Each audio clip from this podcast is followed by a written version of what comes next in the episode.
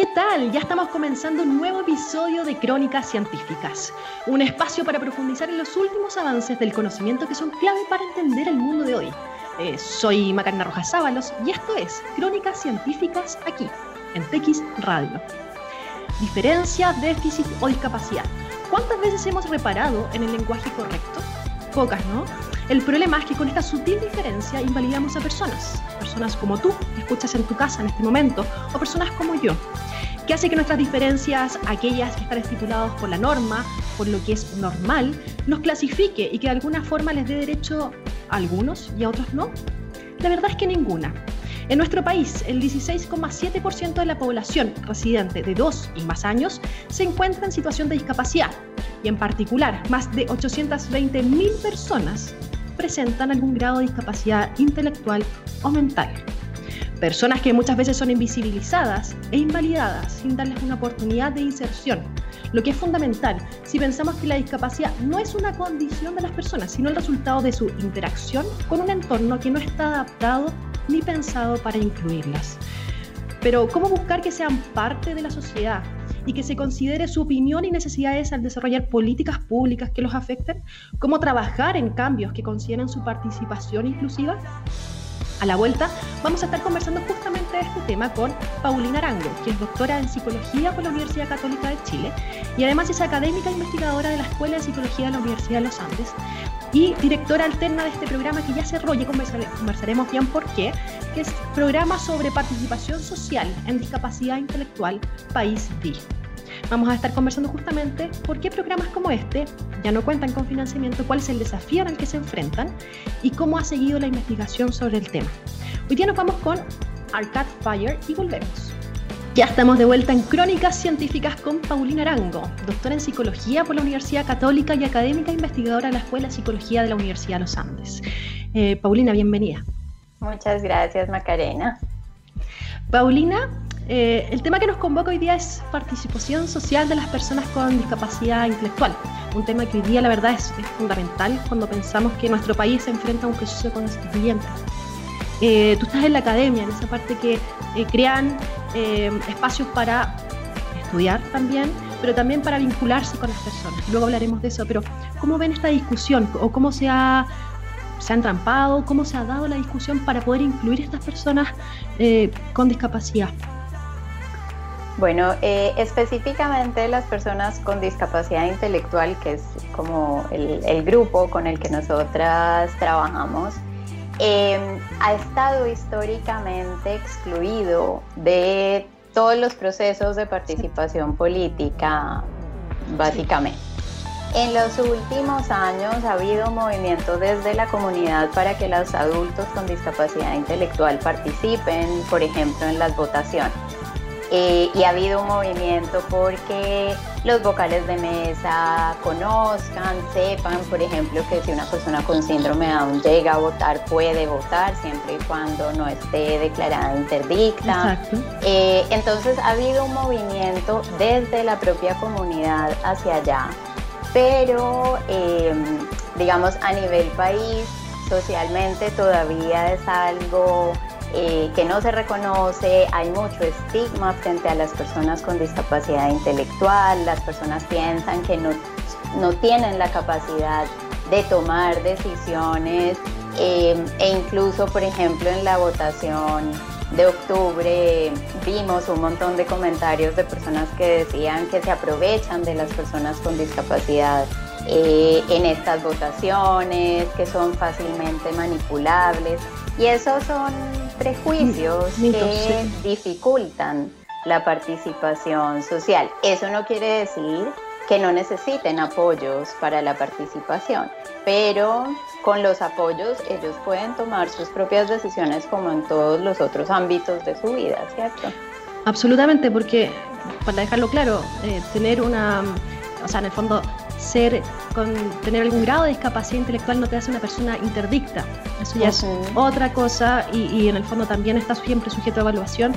Eh, por eso es importante también que la participación y la inclusión sea parte también del discurso que debemos plantearas en este nuevo Chile, si queremos.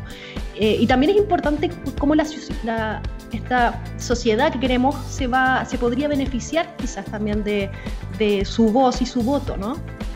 Claro, eh, bueno, como ahora para, para, el proceso constituyente se está hablando mucho de las cuotas y de la necesidad de la participación de distintos grupos porque dan voces distintas, tienen perspectivas distintas y en ese sentido la comunidad de personas con discapacidad intelectual tiene muchísimas cosas para decir, tiene una perspectiva particular sobre el mundo y las necesidades que tienen. Eh, para participar en temas de educación, en temas de salud, porque son finalmente los que han vivido eh, algunas situaciones y entonces escuchar su voz en, este, en estos procesos es, es fundamental, ¿cierto? Reconocer además las necesidades de las, los distintos grupos, digamos, que conforman eh, la sociedad va a ser siempre un aporte.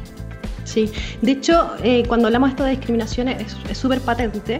Recién en el 2018 entró la ley que hace obligatoria la participación de compañías con 200 o más trabajadores, que incluyan también que tengan esta cuota. Y recién el año pasado a empresas con más que, tengan entre 100 y 199 trabajadoras y trabajadoras. O sea, esto es algo nuevo de lo que estamos siendo parte como sociedad. Por eso es importante también que hablemos. De hecho, eh, en los procesos constituyentes no se ha hablado de esto. Eh, por eso es importante quizás ponerlo un poco en el tapete. Eh, hablamos de pueblos originarios, que están deuda absolutamente, pero también esto es parte de la sociedad que tenemos. Eh, no es menor el porcentaje de personas con discapacidad intelectual, que no es lo mismo que personas interdictas. Eso es importante. Paulina, en, ustedes han trabajado y luego vamos a entrar en, en País D, pero ustedes trabajan, de hecho tú trabajas con familias y cuidadores también, eh, este es tu sujeto de, estudio en la academia. ¿Cómo se, se, entabla esa relación? ¿Cuán difícil es y cuánto desconocimiento, como tú nos decías, cuánto quizás estigma y prejuicio hay? Bueno, en el mundo de la academia, y esto es en el mundo entero, en los últimos años apenas han empezado a incorporarse las personas con discapacidad intelectual, por ejemplo, en los equipos de investigación, porque desde la academia hemos empezado a darnos cuenta de eh, la necesidad de escuchar la voz, y esto obviamente viene del movimiento de nada para nosotros sin nosotros pero eh, si las personas no participan en los procesos de investigación, no solamente como sujetos, sino como parte de los equipos de investigación, hay una voz y hay algo que se está perdiendo. Entonces hay, hay un movimiento que nosotros venimos además trabajando de esta manera hace varios años. En, en, en Chile hay otros equipos de investigación también que trabajan de esta manera en, las, eh, en la que hemos ido incorporando personas con discapacidad intelectual dentro del equipo. Entonces, por ejemplo, en País D, que vamos a hablar enseguida sobre, sobre el proyecto, nosotros tuvimos un grupo de adultos con discapacidad intelectual que participaron como coinvestigadores en el proyecto porque ellos son los que van dando relevancia a los temas, van además informándonos sobre eh, si lo que estamos haciendo es accesible o no es accesible, que es una mirada que es única de ellos. O sea, nosotros podemos hacer todo el esfuerzo, pero hasta que no sea validado eh, alguna, algún apoyo por las mismas personas con discapacidad intelectual, no vamos a saber si realmente estamos logrando accesibilidad cognitiva. Eh, y un poco, como, como te decía, son los que relevan cuáles son los temas que para la propia comunidad son importantes, en dónde están eh, las principales barreras y a partir de ahí entonces hay unos procesos y unos, y unos em, proyectos, digamos, que van saliendo que finalmente lo que a nosotros nos interesa también es que le sirvan a la propia comunidad, que ese es un movimiento también que en psicología y en ciencias sociales que son ciencias, eh, se ha venido dando en los últimos años también y es cómo la investigación tiene que beneficiar a la población con la que estamos trabajando. Estos no son simplemente sujetos de estudio sobre los que yo entro a hacer acciones, sino que son, son partícipes de los procesos de investigación. Y de hecho en País B pasó una cosa muy linda y es que eh, después del estallido social, el equipo de, de coinvestigadores con discapacidad intelectual empezó a decirnos, no entendemos qué pasa, qué quiere decir esto del plebiscito, qué es lo que está pasando. Y de ahí entonces hicimos una modificación al proyecto que, vino, que surgió de esta iniciativa de ellos por crear un programa de educación cívica eh, eh, cognitivamente accesible para favorecer y apoyar la toma de decisiones. Entonces, como te decía antes, claro, hay que hacer acciones para favorecer y para permitirles participar, pero son acciones que además son bastante sencillas eh, si nosotros escuchamos cuáles son las necesidades que ellos Exactamente, porque como, como hablamos al principio, muchas veces tenemos esto de la normalidad y tenemos como este status quo del que no hay que moverse, ¿no? Lo, lo diferente ya no nos, no nos sirve de alguna forma. Em, y eso hace mucha relación con, con, que la discapacidad finalmente, más que una condición, que, que puede serlo, es, es el resultado de esta interacción con el entorno. Entonces nosotros vamos haciendo discapacitados cada vez a más personas, eh, independiente de su capacidad intelectual quizás, porque las vamos marginando. Eh, por eso es muy importante lo que hicieron. Hablemos un poquito de este, de este país D, que es el Programa de Participación Social en Discapacidad Intelectual, país D. Eh, eras directora alterna, nació en 2019. El objetivo era, de hecho, muy bonito, implementar escuelas territoriales a lo largo de todo Chile eh, para la formación de estos líderes, de personas con discapacidad intelectual. Eh, partamos del origen, ¿cómo surge este proyecto? Eh, este es un proyecto eh, que postulamos en 2018 y partió en 2019 al Fondo de Participación Inclusiva Territorial del Senado, eh, que es un fondo que busca promover la participación social de las personas con discapacidad en general a lo largo de todo el país y con ese fondo nosotros eh, propusimos, junto con Marcela Tenorio, que es la, directora del proyecto, un proyecto orientado a fortalecer el liderazgo mm. en la comunidad eh, de personas con discapacidad intelectual y además en, em, en las personas cercanas a ellas, los profesionales de las instituciones, los cuidadores, las familias que tienen también un rol muy relevante en promover los derechos de las personas con discapacidad, en favorecer la inclusión, pues son como la primera línea, digamos, que, favorece la inclusión. Y eh, nosotros inicialmente eh, pensamos un proyecto que tenía tres líneas las escuelas territoriales, que es un programa de formación en liderazgo en discapacidad intelectual. Es un programa manualizado que de hecho ahora estamos en el proceso de publicación de los resultados de impacto de la intervención que son excelentes. Em, y lo que hicimos fue ir a todas las regiones a hacer una formación de 16 horas en la que participaban en el mismo grupo personas con discapacidad intelectual, familiares, eh, cuidadores y profesionales de las instituciones y hablamos de temas eh, de liderazgo, de formulación de proyectos, de comunicación, habilidades que eh, son básicas para poder hacer vocería y trabajo, digamos, por los derechos. El segundo eh, componente fueron las mesas, las MIDI regionales. En Santiago formamos en 2017 la Mesa Intersectorial por la Discapacidad Intelectual, que es una mesa que reúne a instituciones no gubernamentales de la sociedad civil que trabajan en torno a la discapacidad intelectual buscando asociatividad para trabajar por políticas públicas. Eh, y País D nos permitió entonces expandir las MIDIs a todas las regiones. Em, las escuelas territoriales y las mesas las, las hicimos en 15 regiones. No alcanzamos a hacer la última por el estallido social, así que ahí tenemos una deuda.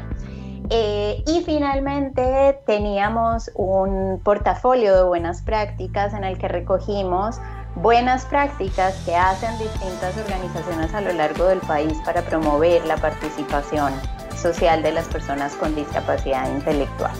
Ese era el proyecto inicial y después entonces lo que hicimos fue redistribuir un poco los fondos para eh, hacer este programa de educación cívica del que te hablaba hace un rato que nació producto de este estallido social también. Y en ese sentido, bueno, me salen, me surgen muchas preguntas, pero con respecto al estallido social, tú comentabas que eh, preguntaban, ¿no es cierto?, ¿Qué, ¿Qué, significa esto? ¿Por qué surge? ¿Qué va a pasar? Eh, ¿cómo, ¿Cómo es las ganas de participar de, y ser parte también? ¿Cómo lo vieron ustedes? Son enormes. Eh, los, las personas con discapacidad intelectual, eh, esto suena como raro decirlo, pero son como cualquiera de nosotros, ¿cierto? Que quiere participar en su comunidad, que quiere trabajar, que quiere formarse, que quiere tomar sus propias decisiones, quieren ser autónomos, tener relaciones de pareja, vivir solos, etc. Entonces, en ese sentido, eh, hay una deuda importante porque, bueno, en, discapacidad intelectual además históricamente hemos tenido un control como desde los profesionales muy asistencialista hacia las personas, ¿cierto? Como estas ideas de que son como niños, que hay que protegerlos, que hay que... Son asexuados. Exactamente, que hay que estarlos como cuidando todo el tiempo. Em, no, no implica solamente como cosas prácticas como que no pueden vivir solos o que no pueden tener relaciones de pareja, sino que en, un nivel más macro tiene implicaciones en el tipo de educación que reciben, en las oportunidades que tienen, ¿cierto? Entonces, por ejemplo, la educación cívica que se da en las escuelas especiales es absolutamente mínima. Claro, porque no se los considera como sujetos de voto. Precisamente, entonces, ¿cómo hago yo para tomar decisiones en una democracia si no entiendo qué es una democracia? ¿Qué quiere decir que yo elijo un representante y que ese representante toma decisiones por mí? Em, cómo funciona la estructura del gobierno, por ejemplo, ese tipo de cosas que son básicas pues para yo poder tomar una decisión y votar. Tienen muy poca información, Obviamente muchas veces las familias cumplen ese rol como educador, pero no es algo que toda la comunidad eh, reciba y en ese sentido pues obviamente estamos poniendo un montón de barreras que hacen o que efectivamente sean manipulables o que simplemente no, no vean la necesidad o la posibilidad de participar en los procesos democráticos y, eso es lo que vemos. Y en relación eh, eh, al programa en general de País D, que es muy interesante porque em, tú mencionabas que era eh, trabajar para formar líderes, para promover este, en fondo este empoderamiento en temas políticos, sociales y culturales, personas que puedan ir a sacar la voz y opinar. Em, ¿Cómo han visto los resultados? Tú dijiste que, que, que, se estaban en el fondo elaborando un poquito los datos, trabajándolos y que habían tenido muy buenas muy buenos resultados. Cuéntanos un poco cómo, cómo fue la evolución el antes y el después, porque esto generalmente, o sea, esto después se puede implementar en política pública, se puede hacer un trabajo muy bonito. Sí, la idea es, bueno, de hecho, te decía al comienzo que es un programa manualizado en la página web del proyecto que es www.paisd.cl eh, está todo el material para descarga libre y toda la información para que cualquier persona o institución pueda replicarlo, porque la idea es que pueda utilizarse, digamos, a gran escala, que, esto no se quede en, la investigación y ya. Los resultados, eh, como te digo, fueron súper positivos en términos de el conocimiento que las personas que estuvieron en las, en las escuelas obtuvieron sobre discapacidad, sobre temas de derechos, sobre temas de políticas, por ejemplo, que hay en Chile, eh, fondos estatales, etcétera. Y además sobre em, como la sensación que tienen las personas de que pueden hacer vocería y trabajar por los derechos. Hay un, pendiente que nos queda y es la medición longitudinal, ¿cierto? Ver después del programa eso realmente, eh, si se tradujo o no en acciones de vocería o en acciones eh, de, trabajo por los derechos. Em, pero por lo menos en esa primera parte que nosotros podemos evaluar en el pre y eh, los resultados fueron de verdad increíbles porque hay cosas como de conocimiento, de desconocimiento sobre el funcionamiento, por ejemplo, del país, el funcionamiento del mismo Senadis, que hace o que actúa también como una barrera para que las personas participen, incluso las familias, como que muchas veces no se sabe dónde tienen que pedir ayuda, qué cosas tienen derecho. Eh, para, para recibir algunas ayudas, las familias o las personas tienen que postular a fondos que son horribles de postular, entonces... ya esa es una barrera, claro. Claro, entonces la idea era como poder dar información y dar herramientas para bajar un poco esas barreras y favorecer el acceso. Buenísimo. Y, también es importante, por ejemplo, cuando hablamos de discapacidad, generalmente se nos viene al tiro la cabeza la discapacidad física y vemos cómo quizás eh, la ciudad no está, no está mm, adecuada al uso de silla de ruedas, como es poco amigable. Cuando pensamos también en discapacidad intelectual, eh, hay, hay, implementaciones que se pueden hacer para poder ayudar que la ciudad sea más amigable, que sea un entorno eh, que en el fondo los, quizás los potencie y no sea una barrera? Sí, me encanta esa pregunta, porque como tú dices, cuando uno piensa en accesibilidad, piensa en lengua de señas, piensa en las rampas para entrar a los edificios, y se nos olvida la accesibilidad cognitiva, que es un tipo de accesibilidad. Entonces, hay varias cosas que se pueden hacer para lograr una ciudad más accesible y eh, un acceso a servicios mejor. Entonces, por ejemplo, la lectura fácil, em, que es una metodología en la que los textos se simplifican para favorecer la comprensión eh, es una de las herramientas que más se utilizan en el mundo y por ejemplo, digamos, el, ejemplo más cercano en España tienen la constitución en lectura fácil, todos los servicios bancarios tienen material en lectura fácil, los contratos de trabajo, piensa todas esas cosas todos esos textos que nosotros eh, firmamos, por ejemplo, el contrato de trabajo, el contrato con el banco, que uno... Que per se son difíciles de leer, ¿no? Entonces, todo ese material eh, idealmente debería estar en lectura fácil. En Chile hay un desarrollo incipiente ahora de grupos que trabajan en, el desarrollo de material en lectura fácil desde la universidad, de hecho con el grupo de voceros de País D, ellos se formaron y ahora trabajan, eh, tenemos un servicio de lectura fácil eh, porque además el, desarrollo de material en lectura fácil tiene una cosa muy importante y es que el material es todo validado por personas con discapacidad intelectual. ¿Qué es lo más importante? dicen si se comprende, si el lenguaje es claro, si se ponen pictogramas o imágenes, si realmente apoyan la comprensión o la dificultan. Eh, es, es, es un tema bien relevante. Y por el otro lado, en términos como de los espacios públicos, también hay cosas que se pueden hacer para lograr mayor accesibilidad. Hay un equipo en la Universidad Católica de Valparaíso que trabaja en eso, en cómo hacer señalética cognitivamente accesible, por ejemplo, cómo hacer los mapas de los espacios para que sea más fácil navegar por ellos Em, ese tipo de cosas también son importantes. Eh, el tema del uso del transporte público, por ejemplo, como que, es bien complicado, ¿cierto? El uso, por ejemplo, de aplicaciones para em, saber qué micro tengo que tomar para ir de dónde a dónde, todo eso requiere de accesibilidad cognitiva para que la comunidad pueda, pueda utilizarlo. y hay algo importante también y es que la accesibilidad cognitiva no beneficia solamente a las personas con discapacidad. Eso te iba a decir. Absolutamente.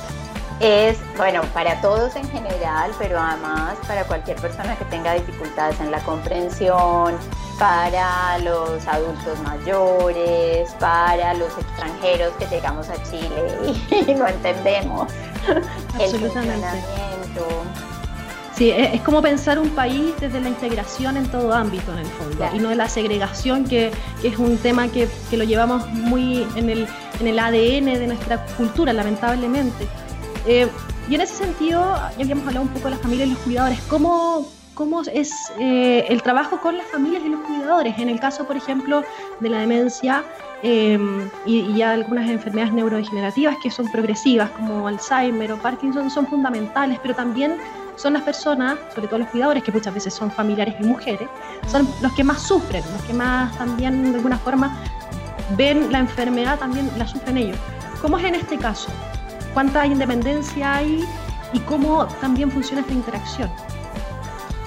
Mira, es el mundo de los cuidadores y de las familias es un mundo. Hay, hay algo eh, especial, digamos, en la comunidad eh, de personas con discapacidad intelectual y es que la discapacidad intelectual es una condición del neurodesarrollo, es decir, es algo que acompaña a la, a la persona durante toda su vida. Exactamente, no es que de repente aparezca. Claro, entonces ahí se viven procesos distintos.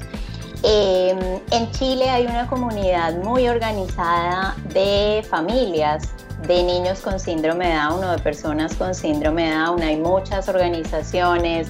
En los últimos años además han surgido organizaciones eh, que trabajan específicamente acompañando a las familias como en todos los procesos que tienen que vivir, no necesariamente procesos de duelo, aunque algunas familias obviamente pasan por procesos de duelo, sino procesos que tienen que ver con la crianza, con cómo acompañar a sus hijos. Los niños con discapacidad intelectual son niños que requieren de un montón de apoyos que van a ir cambiando además a lo largo de la vida. Entonces, cómo transitar, por ejemplo, por el mundo de la salud y de la educación eh, es un tema en las familias. En, el mundo hay mucha investigación que muestra que los niveles de estrés que tienen los cuidadores y las familias de, los niños con discapacidad intelectual es altísima y eso obviamente pues afecta también la relación que tienen con los niños. Entonces, ahí hay un tema eh, también que que está pendiente de cómo acompañar a las familias desde los distintos sistemas para un tránsito más, eh, más adecuado, digamos, por este tema de la crianza que además pues mientras mejor estén los papás, mejor van a estar los niños y de eso también tenemos muchísima evidencia, ¿cierto? El desarrollo depende de la interacción con, con, el mundo y pues el primer mundo de los niños son los papás. Entonces, ahí hay un tema y en los adolescentes y en los adultos empiezan a aparecer otras dificultades, ¿cierto? Lo que hablábamos antes, la aceptación de que el adolescente es un adolescente sexuado, que se interesa por otras, eh, por otras personas, que quiere independencia, que quiere autonomía, el tema de la formación laboral, de salir a trabajar, de querer vivir solos, de formar su pareja, son, son temas que van surgiendo no solo para la persona, sino que también tiene que manejarlo la familia y los cuidadores.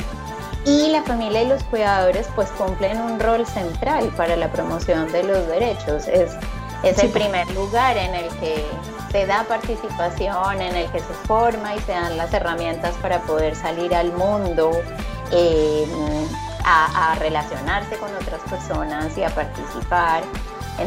Entonces ahí hay, hay un tema muy relevante en el que las familias eh, se han ido organizando, como te decía, y eso yo creo mm. que favorece mucho.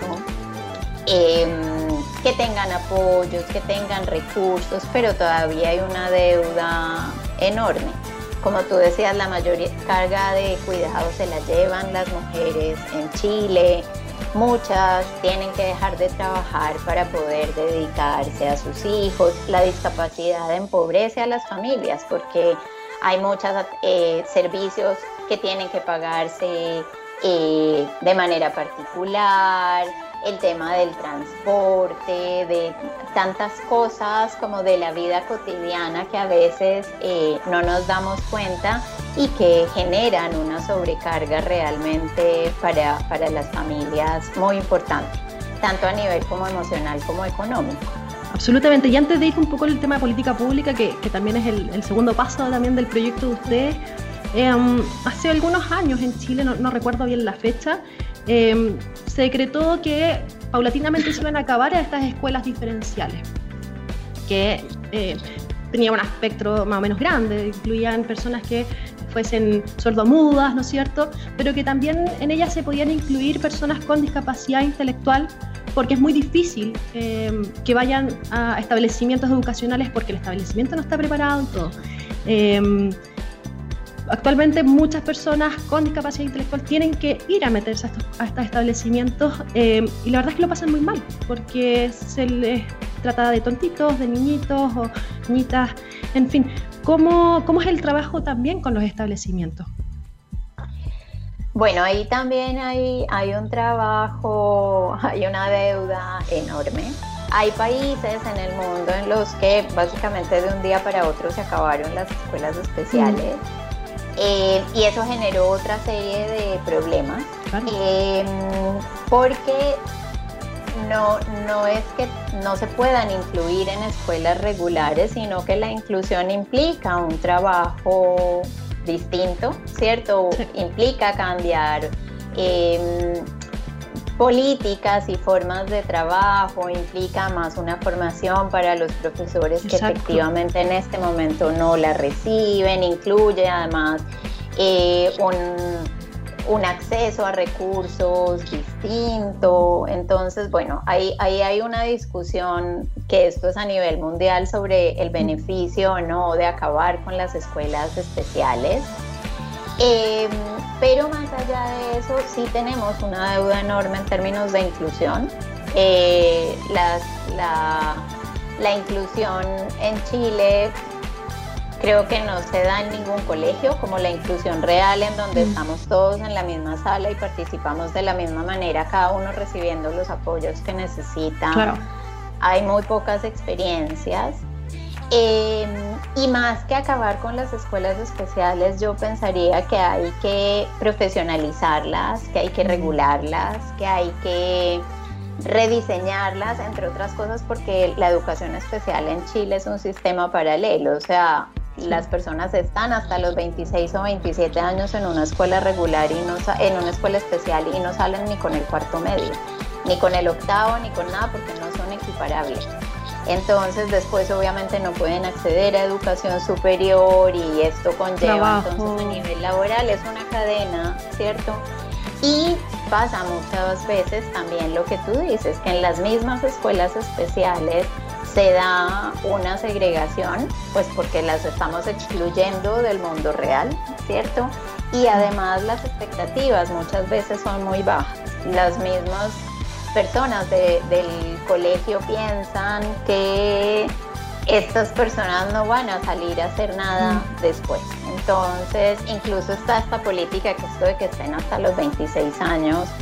Como para mantenerlos ocupados, como por, sí, como para poderlos guardar mientras tanto y después se los entregamos a la familia. Entonces, es también una, digamos, las instituciones que se supone que están para apoyar el aprendizaje de las personas con discapacidad se vuelven una fuente de estigma y de segregación. Que ese sí es un problema enorme. Esto no pasa obviamente en todas. Hay escuelas especiales excelentes, pero sí es un tema porque hay poca regulación, porque desde el mismo sistema las expectativas son muy bajas, entonces tampoco están hechas para equiparar, digamos, lo que se haría en un colegio regular cuando efectivamente un niño no puede estar en un colegio regular. Exactamente. Y, en el fondo, si estamos acabando con estas escuelas, eh, si no nos ponemos las pilas con, los establecimientos, tanto en apoyo como, en educación hacia los educadores, eh, vamos a seguir retrocediendo finalmente. Eso es, eso es claro. Claro. Y lo que pasa ahora, que es que en un, en un colegio hay un niño en, mm. en, integración, pues eso no es inclusión, ¿cierto? Exactamente.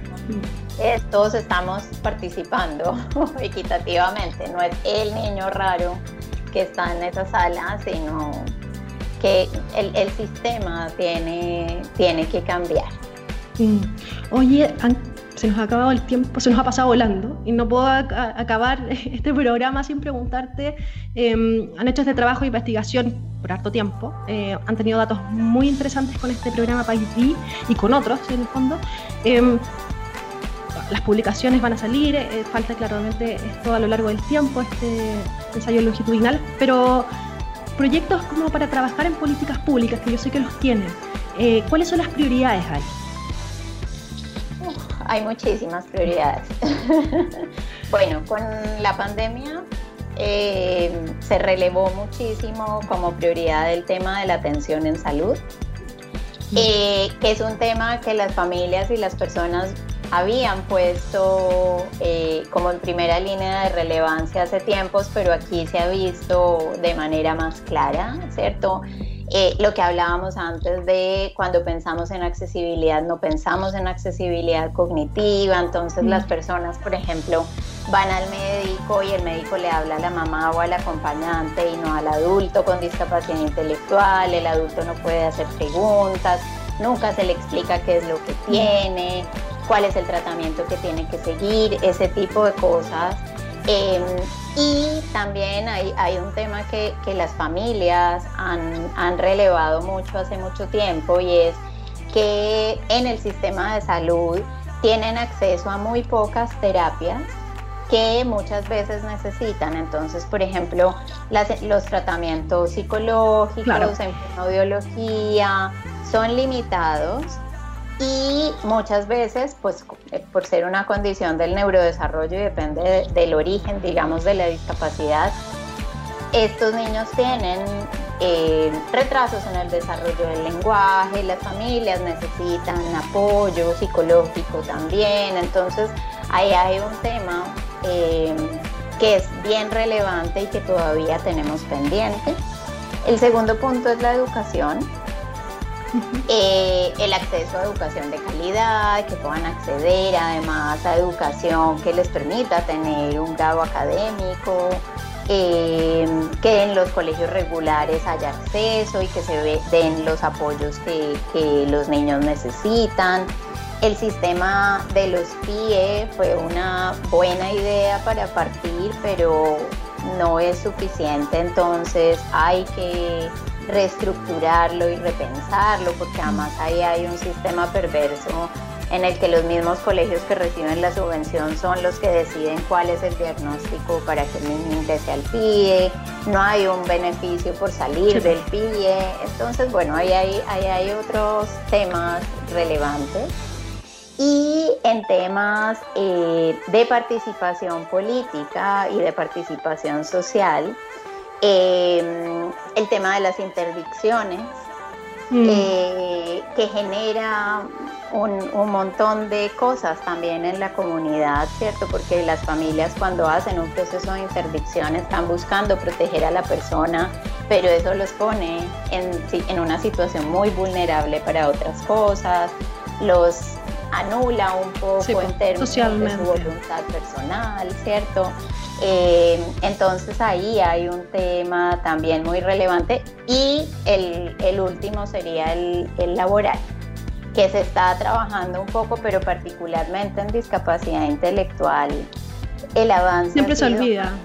claro y un poco lo que ha pasado o lo que pasó al comienzo, yo creo que eso ha ido cambiando, fue que las empresas empezaron a pensar, bueno, esto es más fácil de incluir, pongámoslo a hacer cualquier cosa eh, y ya, eso no es inclusión, básicamente. eso no es inclusión y lo que ha venido pasando es que las personas se aburren en su trabajo, entonces renuncian, porque es que que tengan discapacidad intelectual no quiere decir que no tengan sueños, que no tengan metas, que no les guste. No son interdictos. Sí. retados, ¿cierto? Entonces, cuando tienes una labor que no te motiva y que no te interesa, pues no vas a quedarte ahí.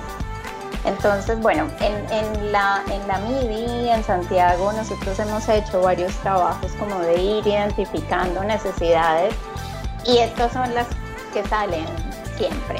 Son grandes desafíos, o sea, participación pública en el fondo, laboral, eh, salud y, educación. Eh, son los temas país también. Es súper súper increíble, no son ajenos, eh, pero tampoco los pensamos en términos de discapacidad. Paulina, muchísimas gracias por la conversación, se nos pasó el tiempo volando, la verdad. Muy interesante, muchas veces olvidamos estos temas, estamos en un proceso constituyente y la verdad es que yo nunca he escuchado hablar de la inclusión para personas con discapacidad intelectual, es algo que quizás nos tenemos que hacer cargo. Eh, y ahora, no, no dejarlo para después. Claro, bueno, los invito a buscar el material mm. de educación cívica, que es un material que, como les decía, está en lectura fácil, hay videos de apoyo que son accesibles cognitivamente, está todo en la página web del proyecto, que es www.paisdi.cl. País de I. Sí, País de I. Eh, y mil gracias a ti, Macarena, por la invitación. Cuando quieras, vamos a estar, yo creo que seguramente nos encontraremos más pronto que, que tarde para ver cómo van avanzando estos temas. Bueno, y a todos los que nos escucharon el día de hoy, muchas gracias. Vamos cerrando este episodio de Crónicas Científicas. Em, los invito a revisar el podcast que va a estar disponible mañana, y así como las otras conversaciones que hemos tenido a lo largo de estos dos años ya, dos años y medio de, de programa que son clave para, para entender el mundo en el que nos enfrentamos en un mundo cambiante y un, nuevo, un mundo con nuevos desafíos. Así que los esperamos ahí en el podcast de Crónicas Científicas. Chao, chao.